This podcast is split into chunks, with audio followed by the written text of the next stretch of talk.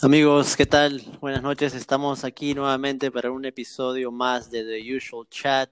En esta oportunidad quiero presentarles a un buen amigo, eh, Paolo Origi. No es Divock Origi, jugador de Liverpool, o no es familiar de, de este jugador que le dio la clasificación al Barcelona en la Champions pasada contra perdón, al Liverpool contra el Barcelona en la Champions pasada, tras gran pase, gran pase de el trencito Alexander Arnold. Él es Paolo Origi de, de aquí, de Perú. Así que darle la bienvenida aquí nuestro primer invitado. Este bienvenido, Paolo, ¿qué tal? ¿Cómo estás? Hola Ryan, ¿qué tal? Un saludo muy grande a todos. Ah, muy feliz de estar acá, emocionado, sinceramente. Y bueno, a ver qué, qué nos espera la noche.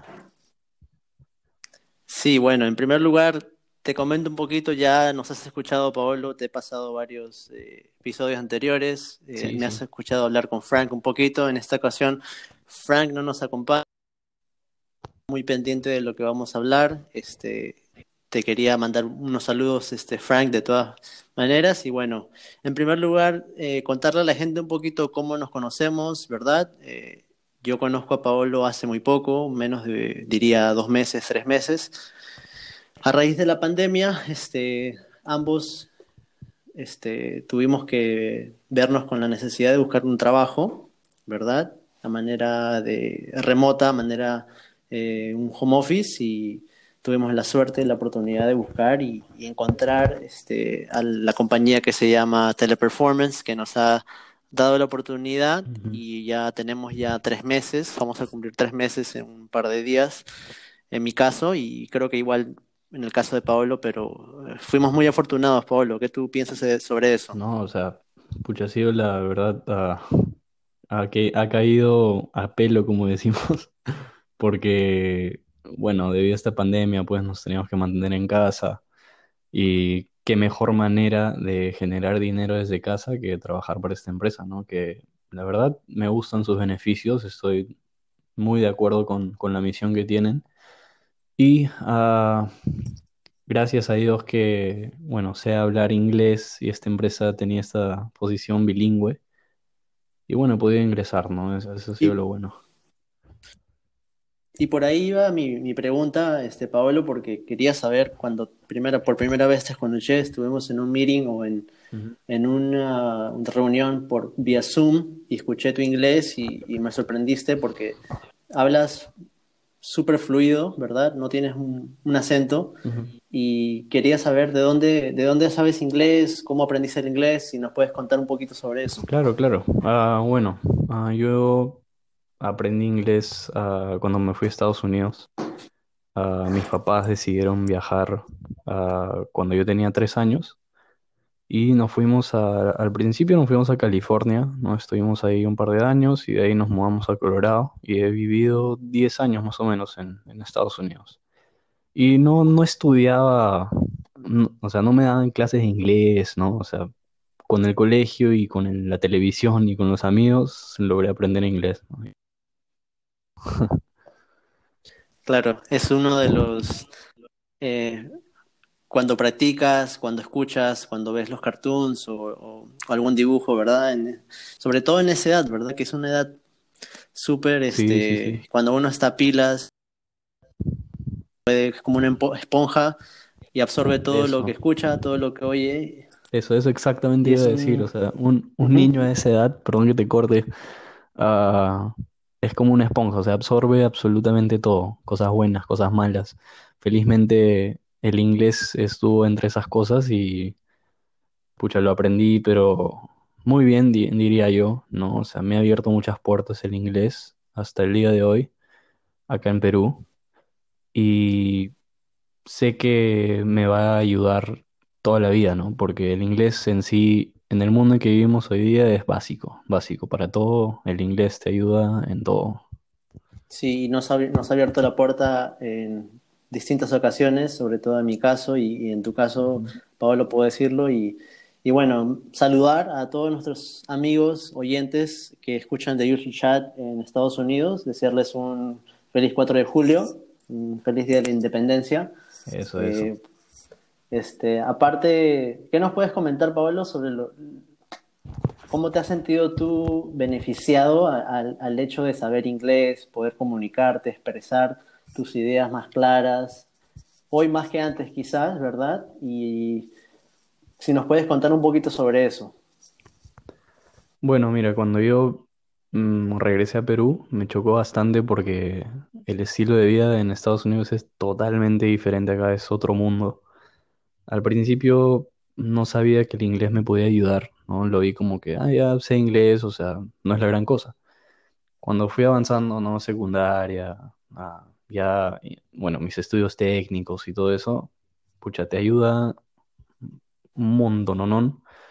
Ah, yo ta- también comencé a dar clases de inglés, ah, saqué mi certificado en el británico muy fácilmente y bueno, también debido a que tenía el inglés muy fluido, ah, estuve de traductor en Lima para ZTE, es una empresa, y, y bueno, me, me facilitó bastante, o sea, todo, ¿no?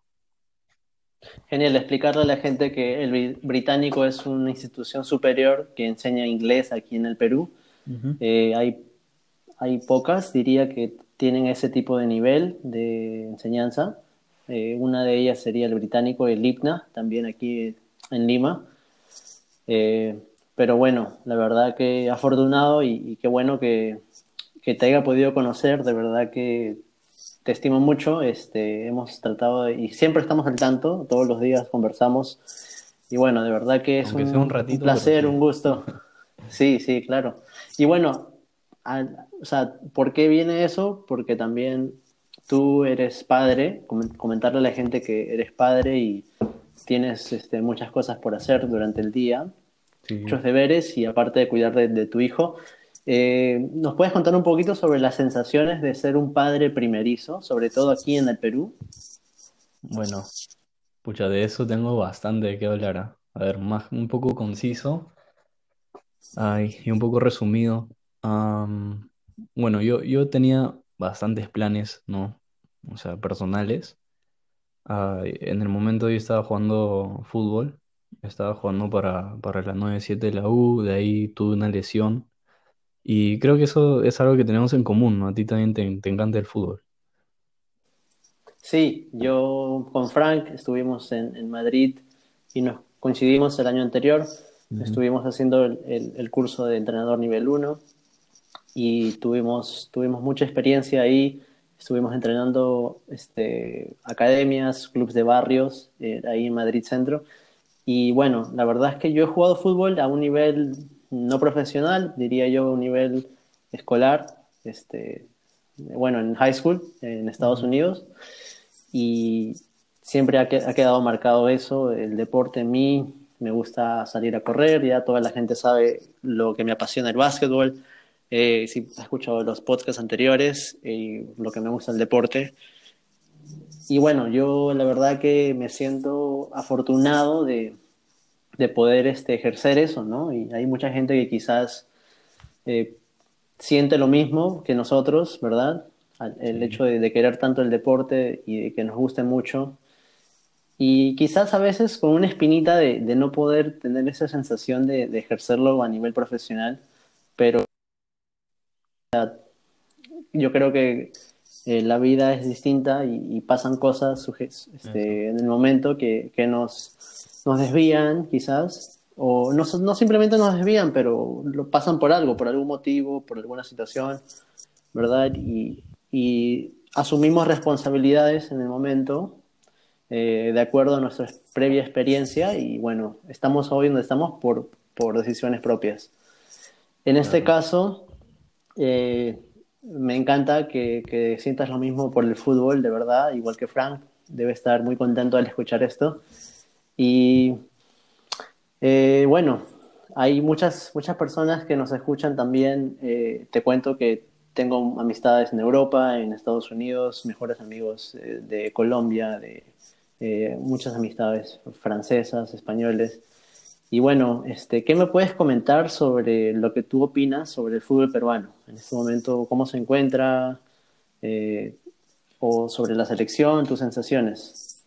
Bueno, para serte sincero, ah, no estoy muy al tanto del fútbol peruano. El fútbol en sí, ah, como lo dejé de jugar, o sea, porque ese cambio radical a, a ser jugador no competitivo y ya tener oportunidades mayores, ah, y de ahí ser padre, esa transición como que me chocó bastante y, y no sé si es que se podría decir así, pero como que me resentí con el fútbol, me resentí mucho, ah, sentí que había, pucha, caído, que la fregué, que no sé, que no podía avanzar más. Me resentí con el fútbol, digamos, ¿no? A mucho tiempo y como que no le presté mucha, mucha importancia porque antes sí miraba partidos, pucha, cuando podía, estaba ahí, pegado a la televisión, YouTube, lo que sea, todo lo que tenga que ver con el fútbol. Y bueno, cuando me pasó esto, no dejé de estar al tanto y hoy en día también, o sea, no estoy muy al tanto del fútbol, ah, en sí y en el fútbol peruano menos, diría yo. No me odies por decir eso. Pero la verdad es que no, no No, la verdad es que no te odio. No, la verdad es que no te odio para nada. Porque al igual que tú, siento que yo también me alejé bastante después de que migré a Estados Unidos por segunda vez. Mucha gente sabe que yo me fui del Perú a corta edad a Estados Unidos, a los 8 años. Volví a los 18 y volví a regresar a Estados Unidos a los 23 o 22 si no estoy mal. Perdón, sí, por ahí, 22, 23. Volví a Estados Unidos por, por un largo tiempo. Pero también es muy difícil seguir este, la programación de todos los juegos, pero igual, este, bueno, me sentí muy contento, no, no, te voy a- no tengo por qué mentirte cuando clasificamos al Mundial, cuando llegamos a la final de, de la Copa América, Claro, quizás no, eso sí. eh, era una sensación eh, a De tope. claro, de orgullo, pues, ¿no? Porque definitivamente es, es tu país. O sea, aunque no estés al tanto, el fútbol para mí es- eh, prácticamente antes era mi vida. Hasta el día de hoy siempre ahí lo tengo al tanto en mi mente, aunque no lo juegue Y mucho. ahora, Pero ahora, ¿qué puedes clasificar como, qué puedes clasificar ahora como tus prioridades, teniendo en cuenta que tienes ahora una familia de por medio, un trabajo? eh, ¿cómo organizas tú un día? No nos comentes exactamente lo que haces, pero eh, ¿qué ha cambiado desde que tú eras una persona soltera dedicada al deporte a ahora un padre de familia? Bueno, ah, no tengo problema, sinceramente, diciendo un día normal, o sea, no, no me incomoda, creo que todos los que son papás me entenderían, ¿no? Ah, bueno, antes, sinceramente, no le prestaba atención a muchas cosas, todo era fútbol, yo salir, amigos, ¿no? Y viví el momento prácticamente. Claro que tenía metas, pero no estaba tan dedicado, digamos. Con mi hijo, la verdad es que me cambió la vida totalmente. Al principio me chocó bastante, pero hoy en día, o sea, mi hijito ya tiene tres años y siento que me logro organizar muchísimo mejor. Ah, si es que yo no miro hacia atrás y, y miro cómo era yo a los 17 así, no, no me reconozco, porque hoy en día tengo bastantes prioridades, mi hijo, ¿no? Ah, mi novia, o sea, llevar la casa en sí no es tan fácil, tiene que haber mucha colaboración de parte de los dos. Y bueno, prácticamente por lo que vivo es mi hijito de hoy en día, ¿no? O sea, es, es todo lo que tengo para mí. Y un día, así en general, es levantarme y levantarme con él, ¿no? O sea, lo primero, o sea, tiene que desayunar, tiene que estar al tanto de él. Antes de, de irme a trabajar, tengo que ver que todo esté bien, todo esté listo para que... Por suerte, yo lo cuido, de ahí en Palma mi novia y lo cuida, ¿no? Entonces, como que no lo descuidamos y no lo dejamos con alguien más. Pero bueno, ah, la vida cambia sinceramente cuando tienes un hijo. Ya antes pensabas en ti, pero ahora tienes esa, esa personita que está en tu cerebro todo el día. Por más que yo esté trabajando, digo, me pregunto, ¿no? ¿Qué estará haciendo? ¿Está bien? Doy una llamadita, ¿qué tal? ¿Necesitas algo? O sea, siempre al tanto, siempre. Sí, así soy yo, no sé si es que los demás serán así, pero, o sea, te cambia la vida, Bueno, ¿no? te, cu- te cuento, Pablo, que yo no tengo la suerte todavía, pero mi hermano tiene más de cinco o seis hijos y Ah, soy un, un eh, tío eh, desde corta edad, desde los, eh, a ver, déjame pensar, creo que desde los 14, ya 15 soy tío. Wow. Y bueno, he crecido con esa, con, con los chicos, eh, he visto, los he visto crecer, ahora ya están muy grandes, tienen 15, 16, 17, los veo. Siempre me comunico, ellos, la gran mayoría de mis sobrinos viven en Estados Unidos, viven en, en Miami, eh, bueno, en Florida, y nos comunicamos por Zoom y bueno, los veo crecer y la verdad es que me pongo a veces en el, en el rol de un padre, ¿no? Y, y es lindo, o sea, a veces quiero, quiero, presen- quiero tener esa sensación, quiero estar en ese momento, pero a veces también me pregunto, ¿no? Wow, qué difícil debe ser, o sea, llevar todo ese tiempo, estar al tanto, eh, cuidarlos, ¿me entiendes? Claro. O sea, tengo como que es un 50-50, pero, pero sí, de hecho que en algún momento, si Dios quiere, me va a tocar eh, y, y voy a ser la persona más feliz, así como tú lo eres ahora en este momento. Sí, sí, sí. Ahora para cambiar un poco, un poco de, de tema, Claro, para no ir tan, tan, tan al sentimiento, Sí, nos ponemos eh, ¿qué muy, muy sensaciones tienes? ¿Qué sensaciones tienes ahora, Pablo, a ser intérprete para LLS? Contarle a la gente que el día del lunes estamos empezando un- una capacitación para una empresa eh, donde vamos a ser intérpretes eh, de inglés español, español a inglés. ¿Qué sensaciones, qué, qué es lo que puedes pensar sobre lo que puede pasar de acá a futuro? Mira, cuando me, me llamaron de LLS, no, para empezar no sabía para qué era la reunión, estaba confundido. Ya averigué un poco más y, como que me, informé, ¿no? acerca de la empresa y se ve bastante preparada, sé que tiene buena acogida en Estados Unidos y en otros países, pero bueno, no, no, hay algunos que quizás se han asustado, ¿no? Porque dijeron intérprete, esa palabra como que suena un poco complicada, pero yo como que no me asusté mucho, ¿no? Al principio, porque luego, después de que me enteré que era médico intérprete o, o intérprete médico, mejor dicho, como que me asusté un poco.